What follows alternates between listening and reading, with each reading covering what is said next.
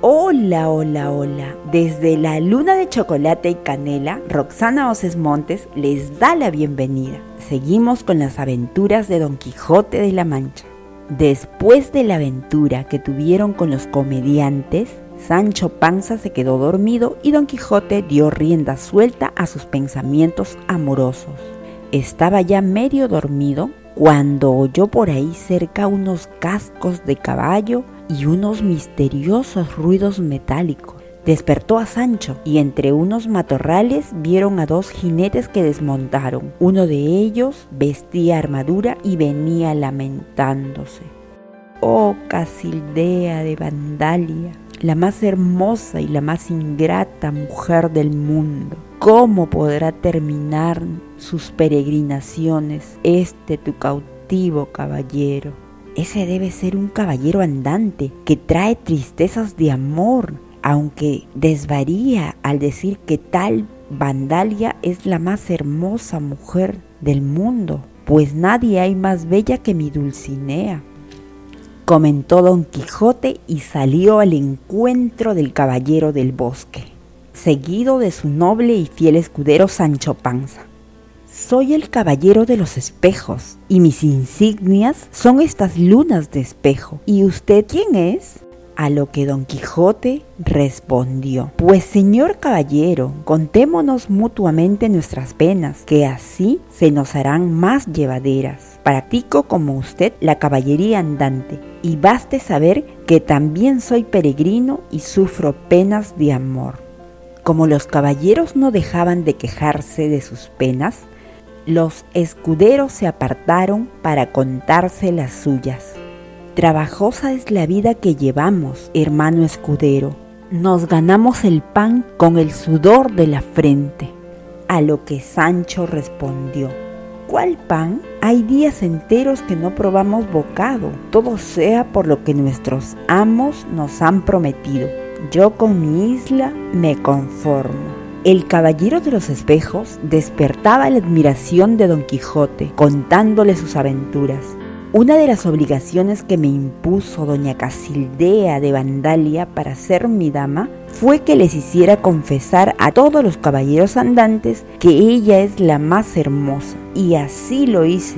Derroté hasta el mismísimo Don Quijote. Y él aceptó que mi Casildea es más hermosa que su Dulcinea. Estoy orgulloso de haber derrotado a ese famoso caballero, pues ahora su fama es mía. ¡Vive Dios que miente! Don Quijote jamás ha sido vencido por usted ni ha dicho que Casilda sea la mejor de las damas. Yo soy Don Quijote de la Mancha, y si no retira sus palabras, aquí está mi espada para hacer lucir la verdad. Dijo don Quijote casi gritando. No seré yo quien retire mis palabras. Estoy dispuesto a enfrentarme con usted. Esperemos a que amanezca para que el combate sea más vistoso, dijo el caballero de los espejos. A lo que don Quijote respondió, adelante. Al amanecer, Sancho descubrió que su colega tenía una nariz enorme, llena de verrugas, que le daba miedo. Todo estaba dispuesto. Los caballeros relajaban sus músculos y calmaban a sus caballos, aunque ellos de por sí eran tranquilos tomaron sus distancias en el campo y a un mismo tiempo espolearon a sus monturas. Si alguna vez en su vida corrió Rocinante, fue ese día, pero el otro caballo estaba distraído y ni siquiera se movió de su sitio. Voy a demostrarle su mentira. Dulcinea es la más hermosa del mundo, dijo Don Quijote, quien atacó a su adversario y lo mandó por los aires. Creyó que su lanza lo había matado.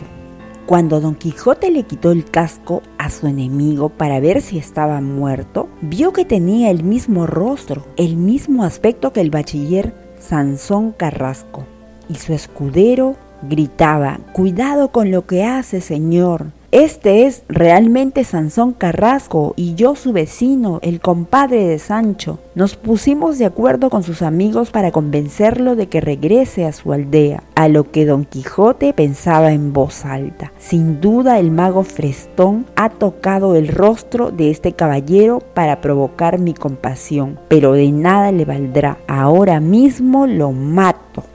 Esperó don Quijote a que el caballero se recuperara y poniéndole la espada ante los ojos, lo obligó a confesar que la dama más hermosa del mundo era Dulcinea. Amo y escudero quedaron convencidos de que ese era otro caso de hechicería y siguieron hacia Zaragoza. El bachiller y su escudero se fueron en busca de alguien que pudiera arreglarle las costillas.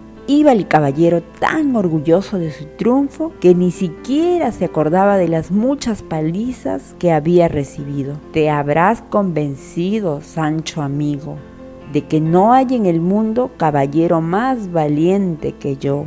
A lo que Sancho le respondió, le juro que sí era mi compadre. Tenía su misma cara, su misma voz, su mismo cuerpo. En esas conversaciones iban cuando sintieron que detrás de ellos venía otro caballero.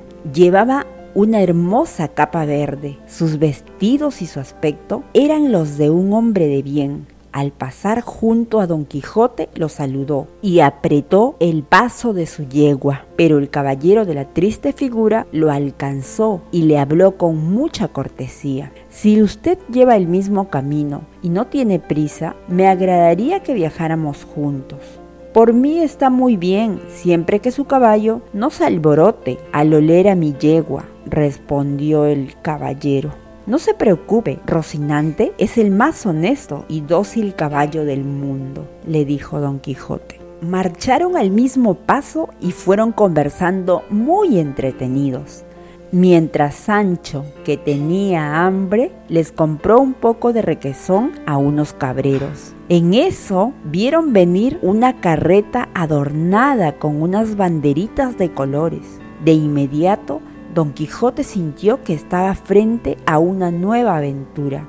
Aventura a la vista. Rápido, Sancho, dame mi casco, que hay que estar preparados.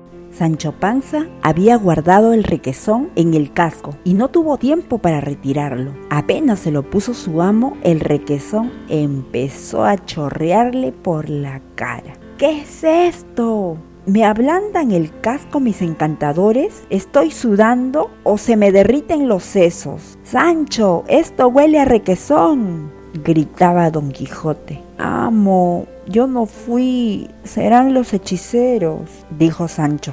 Entre que si el requesón era por obra de los encantadores o por culpa de Sancho, y don Quijote se limpiaba, llegó la carreta. ¿Dónde van, hermanos? ¿Qué llevan en este carro? ¿Y qué son esas banderas? preguntó don Quijote. El carro es mío, llevo dos leones a la corte del rey y esas banderas son su real insignia, dijo uno de los hombres. Así que leones, que se vean. Mmm, murmuró don Quijote. Todos intentaron convencer a don Quijote de que no peleara con los leones, pero no lo consiguieron. El caballero obligó al leonero a abrir una de las jaulas, tomó el escudo, empuñó la espada y se plantó frente al león. El rey de la selva asomó la cabeza y lo miró con aire aburrido. Dio media vuelta y se echó a dormir, como rechazando esa niñería. A don Quijote eso no le gustó. Leonero, dale unas patadas a ese león, a ver si se enfurece. Señor, no es necesario, su valor está altamente probado. Esta hazaña llegará a oídos del rey. Déjeme cerrar la puerta. Ciérrala pues y cuenta esta hazaña por donde quiera que vayas, dijo don Quijote. La jaula fue cerrada y continuaron la marcha. Esta historia continuará. Si te siguen gustando las locas aventuras de Don Quijote, compártelas y pasa la voz que estamos en la luna de chocolate y canela.